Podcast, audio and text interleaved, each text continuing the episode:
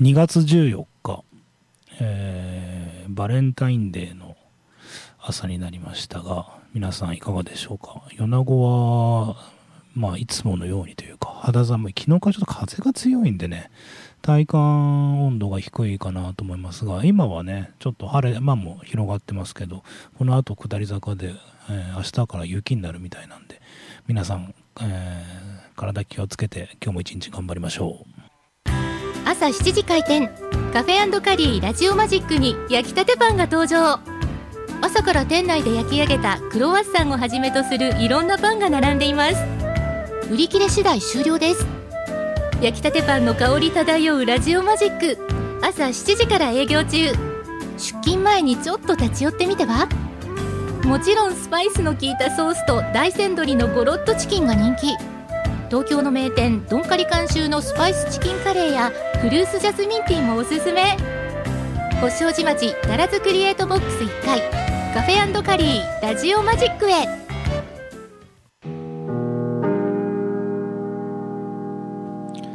世界8億9000万のスバルタクシーファンの皆さんおはようございます。帰ってきたヘビーメタルの逆襲の時間です。この番組は FM 放送周波数 79.8MHz またダラズ FM のインターネット放送はパソコンからサイマルラジオでさらに無料音楽サイトリッスンラジオを通じて全国どこからでもお聴きいただけます番組へのメッセージはメールの方は798ダラズ FM.com ファックスの方は0859-21-7878でお待ちしています。今朝のね新聞を見て気になったんですけど日本にある島の数っていうのが、えー、35年ぶりに数え直した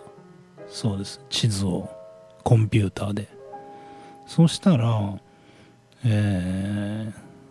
ー、公式だと今まで島の数が6852だったんですね。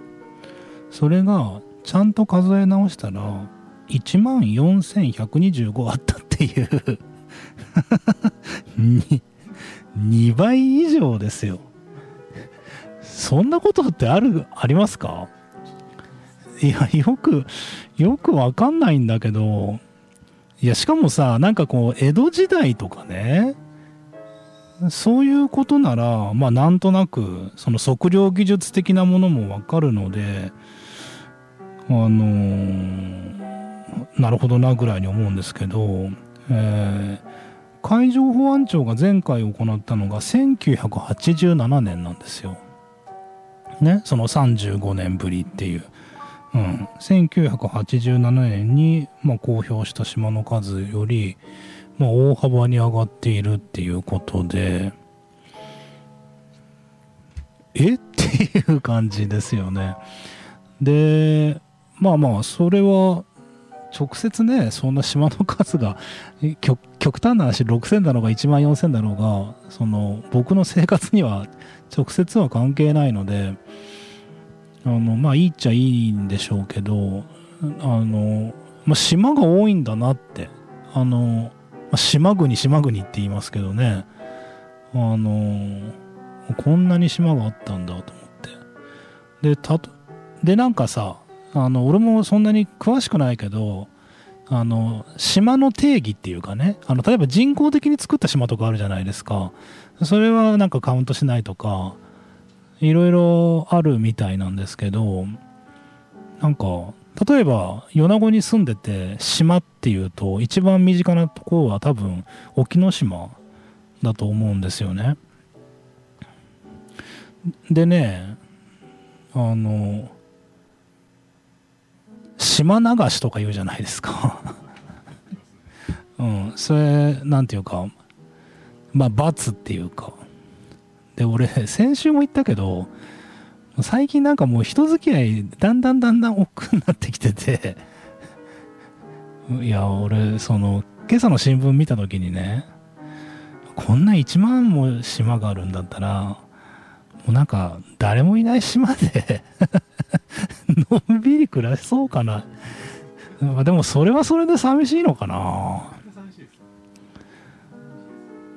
うーん。だけどさまあそのインフラの問題だと思うんですよね。結局。そのネットも全然ない。まああの身勝手な話ですけどね。例えば無人島なんだけどネット環境整っててね。まあ水ぐらいは湧き水とかでもいいと思うんですけどあのまあ本当そんな都合のいい話あるかって話ですけど電気もあってまあネットもねあってってなった時になんかそんな寂しいかね？だってズームとかでみんなとおしゃべりしとけばいいじゃないですか。でうんどうなんだろうね？島暮らしってね。ああそうか。食事の問題があるな。なんか自給自足ってわけにもならないもんね。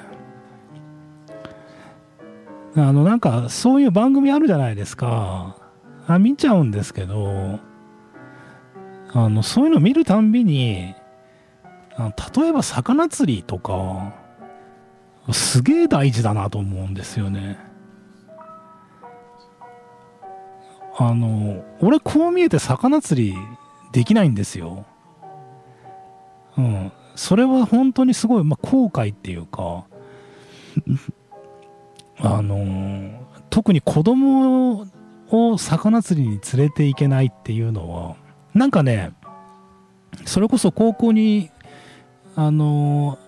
合格したうちの次男は魚釣りにすごい興味があるんですよ。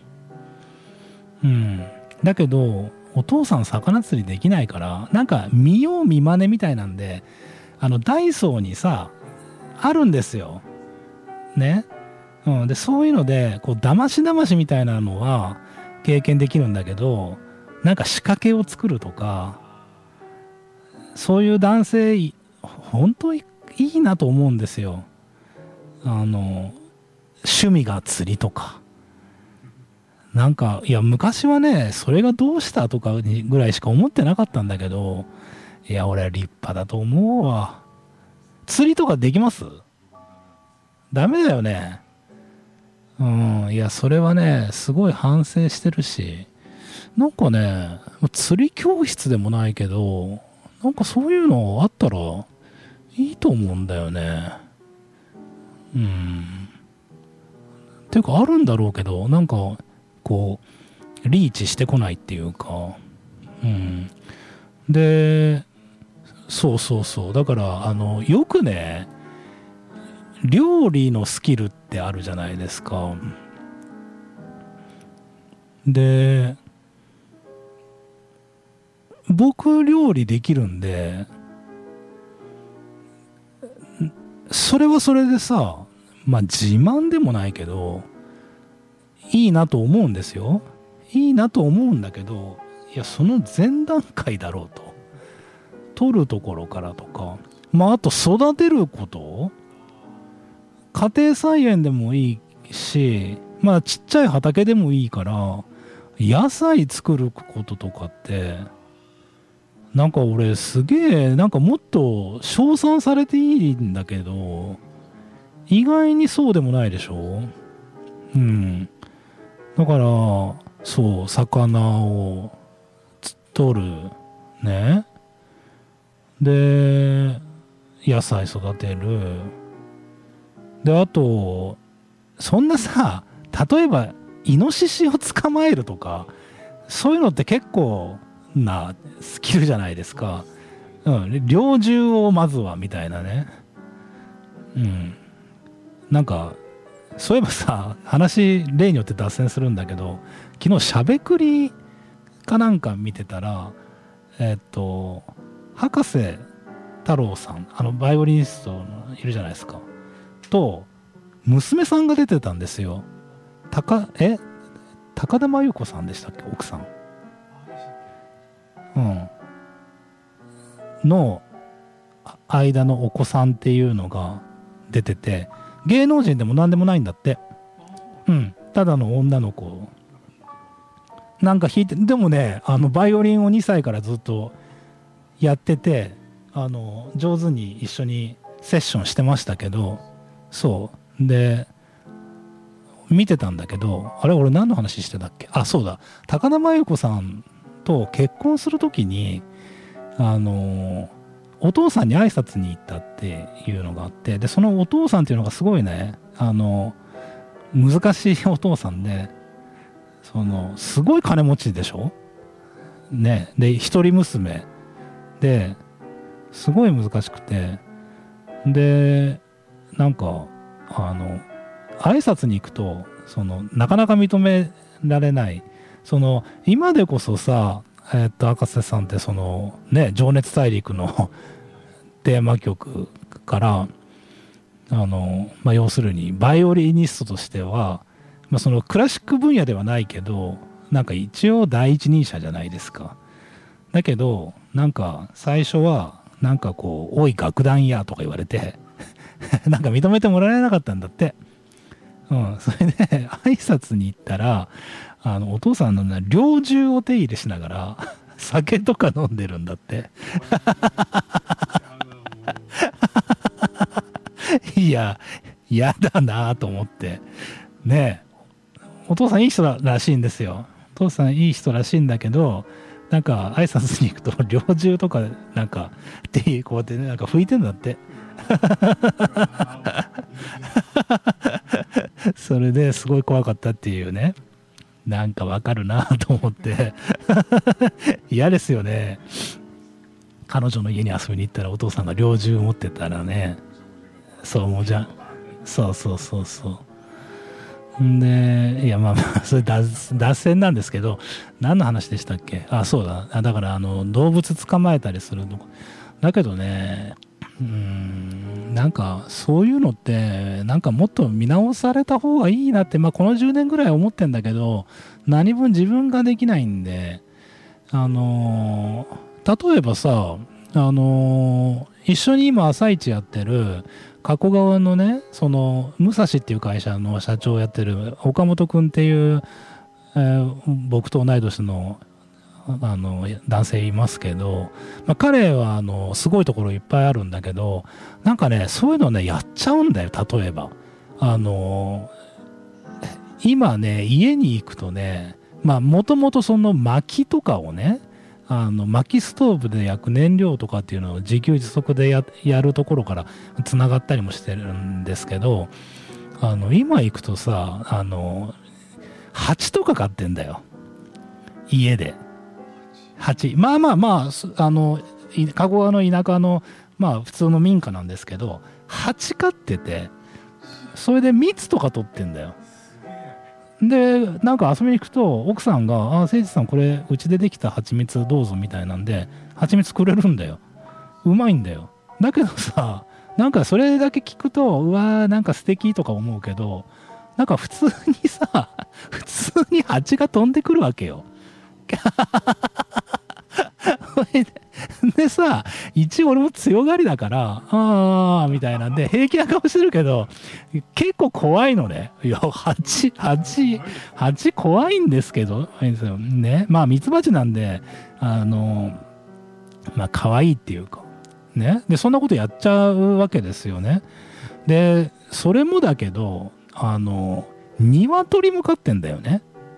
そんなにすげえ大量じゃないよ。で鶏飼って卵毎日ポロポロポロポロふ糞みたいに出てくるじゃないですか。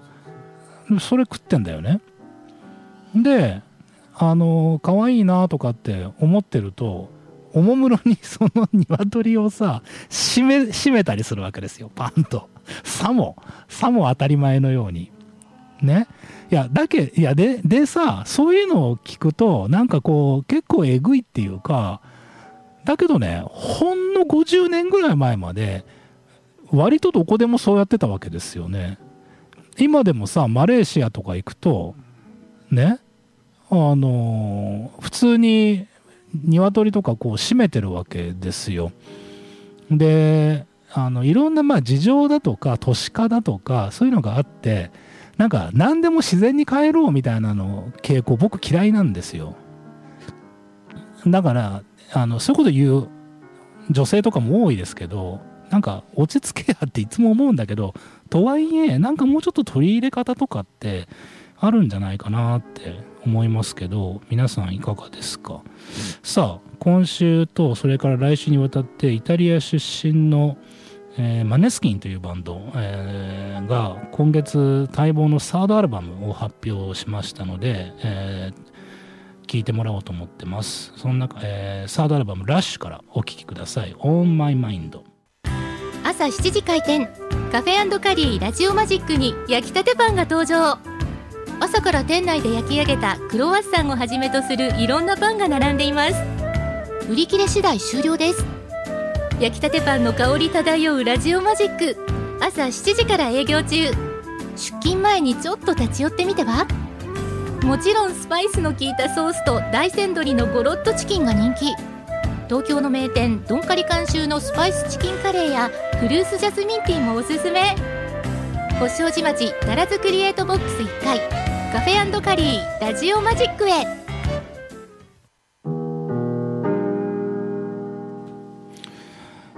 あのーさっきのコーナーで、まあ、自給自足でもないですけどね、あのー自分で野菜作ったりとか、まあ、あと動物捕まえて食べるとかっていうのはあのすごく大事なスキルだっていう話をする中で、まあ、ちょっと料理の話も出ましたけどあのーまあこの番組もなんだかんだ言って10年近くやってますから前も話したことあるかもしれませんけどえっ、と結婚を機に自分で料理を作るっていうのを、まあ、やってっていうかみんな多くの人がそうですよね。あのまあ今時代も変わってあの男性で料理する人も増えてきましたけどあの女の人もみんな花嫁修行でずっとあの子供の時から料理やってるわけじゃないんで結構な数の女性がその結婚を機になんか無理やりっていうかあの初めて料理作ったっていう人結構少なからずいると思うんですけど僕もその手の部類であの結婚するまでほとんど自分で料理なんかやったことなかったですけど渋々始めたという経緯があってまあそれはまあ昔の話ではいいんですけどそれでもねもう今結婚生活15年そっか15年どころじゃねえな。すげえ18年、えー19年。18年ぐらいやってるとあの手前味噌ながら得意料理っていうのがねいくつかできるわけですよね。でその中でもあの我ながらこれは得意料理って言っていいだろうっていうのの一つがあのクリームシチューなんですね。でなんだクリシチューかよっていう話なんですけどあの一個自慢なのはその僕はあのカレーとかも自分でスパイスから作ったりもしますけど意外にカレーはあの市販のルーを溶かすタイプのカレーが好きでよく家で子供と一緒に食べるんですよね。あのまあ日本人世界で一番カレーライス好きですからジャパン式日本式カレー独自のこう文化を築いてますからいろんなルーがあるじゃないですか。辛いのからあのいリンゴと蜂蜜入りまでまあいろいろあると思うんですけどシチューをねあの市販のルーで作る、まあ、人がいてでまあいろいろ忙しいんで全然否定もしないしいいんですけど僕の自慢はあのどんなに忙しくてもこうバターと小麦粉から自分でルーを作るっていうのをあのしててでやっぱね何でもそうですけどねあのひと手間加えるとうまいんですよ。でなのでえっとまあちなみに昨日あの家でシチューを作って家族と食べたっていう話なんですけどね。あの皆さんシチューを作る時どんな感じにしますか？あのまあその今ホワイトソースですよね。ホワイトソースを自分で作るっていう話しましたけどあの家庭によっていろいろあると思うんですよ。そのじゃがいもじゃがじゃがいもと人参と玉ねぎっていうのが一般的な具材だと思いますけど豚肉なのか鶏肉なのかとか、まあ、あとこう日本の主婦にありがちなのこうブロッコリーとか入れて彩りとかこうやったりするじゃないですか。でうちのねまあうちのというか僕のあのこう特徴っていうほど別にそんなすごいことやってるわけじゃないですけどあのアサリを入れるんですよ。アサリのその水煮を入れるっていう。なので何て言うかなあのクラムチャウダー風なんですよね。でねこれねうまいですよ。あの逆にみんなあのクラムチャウダーじゃないとあのアサリを入れちゃいけないと思ってる人がいるかもしれませんけどあのクリームシチューにねアサリを入れるとアサリっていうか要するに貝ですよね。すごいうまいんですよ。これはねおすすめです。それで今の話であの自分でアサリのフレッシュなやつ入れるとそれはうまいんでしょうけど時間かかるんでおすすめは水煮缶なんですよ。アサリの水煮缶をあの入れるんだけどそれ水煮で煮てるからあの缶詰の中にこう汁がいっぱい入ってるんですね。でねそれがうまいんだよね。エキスが。なんならアサリなくていいんだよ。いやあの汁だけ入れたらいいぐらいな勢いで。であのそう。でねそれ入れるとすごく味に深みが広がりが出て、まあ、ちなみにうちはチキンでシチューを作るんですけど鶏肉で。だから、まあ、鶏肉のクリーム煮ですよ。なんだけどそれにこうアサリの水煮を入れるっていうのがあってであのー、今ね本当俺夜遅くまで仕事してるんですよ。もうなんか昨日はねまだ早かった。7時半ぐらいに家に帰ったんでで子供が春すかしてるでしょ？で焦るんだよね。だけどやっぱ小1時間ぐらいかかっちゃうんで逆に言えばこの家に帰って用意どんであの50分から1時間ぐらいでこうシチューを仕上げるっていうのになんかこう興奮するわけですよね。まあまあまあ。でえっ、ー、と何の話だったっけ？そうアサリを入れるっていう話なんだけどあれ何何をしよう言おうとしてたんだっけな？どう忘れしあそうそうそうそう。それでかみさんとかもほぼ一緒の時間に帰るので手伝ってくれるんですよね。で昨日かみさんと話しててあのさっきその煮汁が命だって言われいう話しましたけどあの結婚当初からそのシチューにあさりの水に入れるんですけどこうかみさんが手伝ってくれるんですよね。あの何ってことない。例えばパセリ刻むとかあのじゃがいもの皮を剥いてくれるのであと茹でるだけにするとかまあいろいろあるんですけどその中であの俺もなんかその時言われるまで記憶なくしてましたけどあの昔そのアサリの水煮缶をあのざるで煮汁を捨てたことがあって それで死ぬほど怒られたって言うんですよ。器ちっちゃいなと思って。だけど、だけど俺それ言われて気がついて、めっちゃ切れたんですよ。いや、さっきも言ったけど、アサリいらないんでね。煮汁が欲しい。煮汁が欲しいのに、汁捨てといたよ、みたいな。で、アサリだけになってて、おいって言って、それ思い出したなと思って。うん。まあ、そんなこんなで、シチューなんだけど、あの、一番言いたいのは、こっからで、あの、その、中には、まあ、コウチケさんもそうですけど、酒飲みじゃないですか。で、こう、例えばカレーとか、シチューだと酒が飲めないっていう人がいるんですよ。うん。だけどね、あの、もちろんそこもよく考えてて、あの、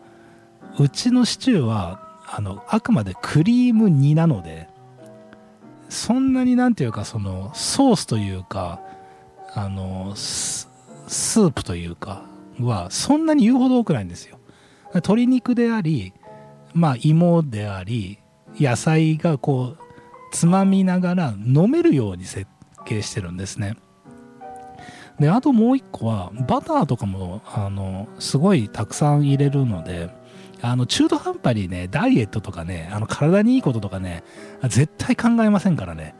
とにかくうまさを追求してるので、うん。だからもう、もうバターはたっぷりと、うん、入れるんですよ。小麦もたっぷり入れるんですよ。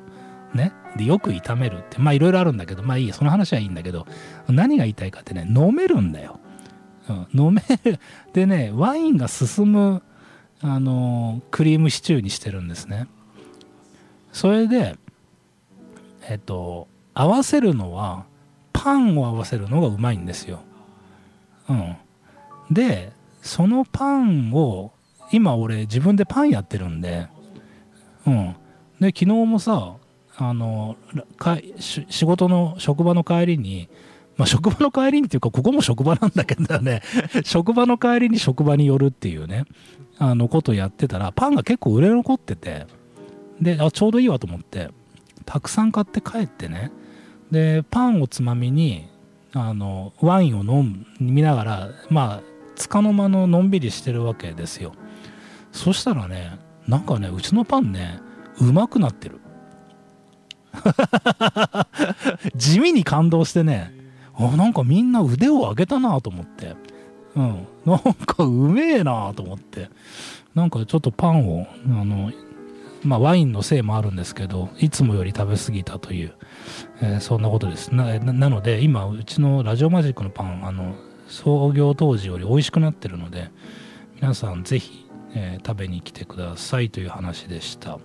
さあ、えー、イタリア出身のマネスキンサードアルバム「ラッシュから、え、聴いていただいてますこの曲いいですよお聴きくださいタイムゾーンはいえー、マネスキンのニューアルバムサードアルバムですね、えー、ラッシュがリリースされたので早速今週から紹介したいと思ってますがえー、実は僕も、えー、今回初めてすごいね前回のセカンドアルバムが、まあ、欧州ヨーロッパですよね。でめちゃめちゃ売れてるんですよ。であのー、まあ今時っていうかねあのいい感じで70年代風っていうわけでもないなんかねとにかく変わったバンドですね。あのちょっとこう一言二言で定義づけられない不思議な魅力のあるバンドですけどあの結構そのヨーロッパの音楽祭とかであの優勝したりとかしてて今非常に人気があって今回のサードアルバム、まあ、文字通り待望のという、えー、感じですね。で個人的な、まあ、印象としてはあの悪い意味じゃないいい意味なんですけどなんかこうまとまってきたなっていうあの感じが、えー、なんとなくはしてますけど、あのちゃんと聞くことも僕も今回初めてなので、あの例によってこの番組で自分で紹介しながらですねあの少しずつバンドの理解を、あの深めていきたいなと、えー、そんな風に思ってます。なんか衣装が派手だったりしてねなんかあのあ昔のこうロックショーってこうだったよねっていうあのいい感じがして個人的には好感が持てますけどこのまあ高知さんと最初のちょっと打ち合わせというかするんですけどもうさ陰陽座の特集とかね何ヶ月もやっててでやっぱさ6分とか7分とかの曲が多いじゃないですか。ヘビーメタルバンドとかって。いいよね。2分48秒とか。ね。3分4秒とか。これですよ。ね。3分で終わってくれって。うん。あの まあ半分冗談ですけどね。まあそのまあ長い曲が悪いわけではないしまあ僕はもうヘビーメタル大好きなのであの長い曲の方が聞き応えがあってあのいいんですけど、まあ、こういうねラッシュラッシュっていうかあのマネスキンとか別に全然ヘビーメタルバンドでも何でもないのであのこういうバンドの3分ぐらいの曲ってあのいいよね。あのすごくこうあの速いがごっつでもないですけどなんかこうあそうだよな。ロックバンドって普通こうだよねっていうのをあのいろいろかみしめながら今回時間割というかタイムテーブルを、えー、作ってみました。あの来週も、えー、マネスキーの特集しますが、まあ、3分弱ぐらいの曲が続くのであのその分ね喋る内容がこう増えるのであの普通の番組は皆さんあの曲が短い方がいいしラジオ用にアーティストもわざとラジオエディションみたいなんで短い曲を作るじゃないですか。あれその分こう CM あのスポンサーの CM の時間を確保するとか多分そういう意味合いだと思うんですけどもううち自社提供だし正直そんなに宣伝することないんであの曲が長い方がいいっちゃいいんですけどあの多分まあ聞いてる人はね多分あんま分かんない。3分だろうが6分だろうがあの聞いてる分にはあんま分かんないかもしれませんけどあの喋り続ける方としてはですねいろいろとあのあの皆さんあの僕の番組結構つらつらっと喋ってるように見えてますけどあの10年経っても結構苦労してますね。あのみんな他の人よくやってるなと思いますけどね。まあやっぱり一人で喋るってなんか大変だなって思いますね。まあ前回、前回、前々回ぐらいでも言いましたけど、ちょっとゲストとかをいろいろ呼んでいこうかなって思ってるんですが、例によって友達いないんで、あのなかなかこう該当者がいないという感じですね。さあ、えー、っと、突然やってくる、えー、松本清治のつながる読書のコーナーですね。えー、っと、昨年12月以来だと思いますけど、えー、っと今回おすすめするのはそれこそ去年の12月ぐらいに Facebook の方でえー、っと投稿した気もしますけど、えー、っと今結構売れてますね、えー、本田清六です。あのいわゆるノンフィクションというか、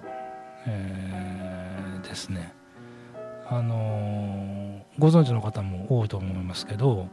えー、東大教授にして、えー、蓄財の神様投資の神様ですね、えー、そして日本公園の父としてもう本当に多大な功績を残したあの本田清六さんさんというにももうおこがましい気がしますけど、えー、こう歴史というか一生を書いた本が、えー、すごく評判になってます。えー、北安俊さんですね。ノンフィクション作家ですけど、えー、この本でもなんかえー、賞もらってるんじゃないかな。これからもらうのかな。あの非常に、まあ、よくできてるというかあの単純に面白いですね。あの僕はあの本田清六さんはあの蓄財の神様投資の神様なんですね。あのその給料のその一部分を強制的に投資に回すっていう、えー、ことをそんな大学教授いますか？なんかあの僕もこれまだあの全部読んでないですけどこれ東大の先生なんですね。教授なんですね。東大の教授が現役時代ずっと投資してるんですよ。株式投資。でねあの税務署のね長者番付に東京都で入ったりするんですね。それ別に会社の会社の経営者でも何でもないのにあのそれぐらいめちゃくちゃ利益を出してる人です。それであの僕はその蓄財の神様としてはまあ一応知ってたんですけどその日本の公園の父って言われるぐらいあの明治神宮だとか、まあ、本当あの国立公園日本の国立公園のその何ていうか今の、まあ、礎でもないですけどあの非常に近代的的な日本を象徴する仕事っていうのを数多くされててあなるほどすごい人だなと思ってあの読んだんですけど本当に面白い本です。でサブタイトルが「若者よ人生に投資せよ」っていうのでもうこれねこれ本当あのー、20代の頃にまあなんだけど20代に読んでもピンとこなかったのかもしれないな。あのー、本田清六さんがちょうど没後70年っていうことででこれ出版してるのが実業の日本社なんですね、まあ、実業の日本日本社あの、まあ、こういう経済系の本の出版ではあの例えば文芸収入とかと並んであの非常に有名な書店ですけど実はこのあの実業の日本社のその設立にも本田さん1枚噛んでたっていうのが1枚どころか2枚も3枚も噛んでたっていうのがあってあのあなるほどすごいなと思って読んだんですけどあのまあ言いたいことはたくさんありますし、まあ、いろんな楽しみ方ができると思いますけどその給料の一部を強制的に投資に回すっていう発想ですよね。でこれいろんな人がいろんなところで言ってますけど例えば給料の一部を貯金する人っているわけですよ。でいまだにこう貯金が大事とかいうのがあってだけどそれあの高度成長期のね日本とかだったら例えば悠長に集めとけば年利7%とかあった時代があるわけですよね。いやでそれ大昔かっていうと俺が子供の頃はそれぐらいあったんですよ。ねえだからそういう時代はあの、それは貯金でもいいかもしれないですけどあの今はさ まあ悠長じゃなくてもさ別に合銀でも新金でもいいじゃないですかその貯金して何の意味があるんだろうと思ってだって増えないもん。うん。0.01とか。0.0もっと低いのか。普通預金とか定期預金とか。そういう世界でしょ？それ貯金して何の意味があるんだろうと思って。でまあ要するに何が言いたいかって投資しないと意味ないんですよ。まあ端的に言えば投資信託であったりとか株式投資であったりだとか。でねこういう話するといや投資は危険だからとか、うん、あのリスクがあるとかいう話なんですけどいやいやいやリスク取れよっていう話で それであの何もねその儲け話とか楽して儲けるっていう話じゃなくてあの投資信託であったり株式投資です。デイトレードでさ一攫千金を狙うとかっていう話になるとそれ大変なんですよ、まあ、僕はデイトレードも否定はしませんけどね。うん。でもそれ僕もやってるあの競馬と同じ話なんで、うん、だからもうそれはもうギャンブルですよ。だからもう自己責任でやってっていうことですけどその収入の一部であったりを一部そのあの投資に回すっていうのはものすごい大事な発想。っていうかあの世界的に見たらみんなそういう教育受けてるんだけどなぜか日本はあの投資っていうのはなんかそういうギャンブルの一種みたいに思われてるところがあってで何が言いたいかって岸田政権があのようやくその NISA とかあのそういうものっていうのをねみんなあの投資してくださいっていうのをやってるわけでしょ。本当にまあ遅いに越し遅いくてもやった方がいいんだけどあのそういうねそのマネーリテラシーとか投資教育っていうのを、まあ、本当に家庭のレベルからやっていかないといけない時代に親が投資のこと分かってないんで子供に説明できないってあるじゃないですか。だからね、あの本当、まあ、僕もうち子供がもう17歳とか18歳になっちゃいましたけど、これから子お子さんを育てていく若い世代のお父さん、お母さんは、あの遅いってことはないですから、人生に。あのぜひですね、投資の勉強をしてお子さんにその投資をお子さんにもご自身が投資しないといけないしお子さん自身があのお金をその投資するリテラシーっていうのを増やしていかないといけないなってそんな風を思ってるんですよね。さあえっ、ー、とイタリアのバンドマネスキンのサードアルバム「ラッシュからえー、いてもらってます。今週この曲でお別れですね。お聴きください。ブラブラブラ。朝7時開店。カフェカリーラジオマジックに焼きたてパンが登場。朝から店内で焼き上げたクロワッサンをはじめとするいろんなパンが並んでいます。売り切れ次第終了です。焼きたてパンの香り漂うラジオマジック。朝7時から営業中。出勤前にちょっと立ち寄ってみては？もちろんスパイスの効いたソースと大山鶏のゴロッとチキンが人気。東京の名店ドンカリ監修のスパイスチキンカレーやフルーツジャスミンティーもおすすめ。星王子町奈良津クリエイトボックス1階カフェカリーラジオマジックへ。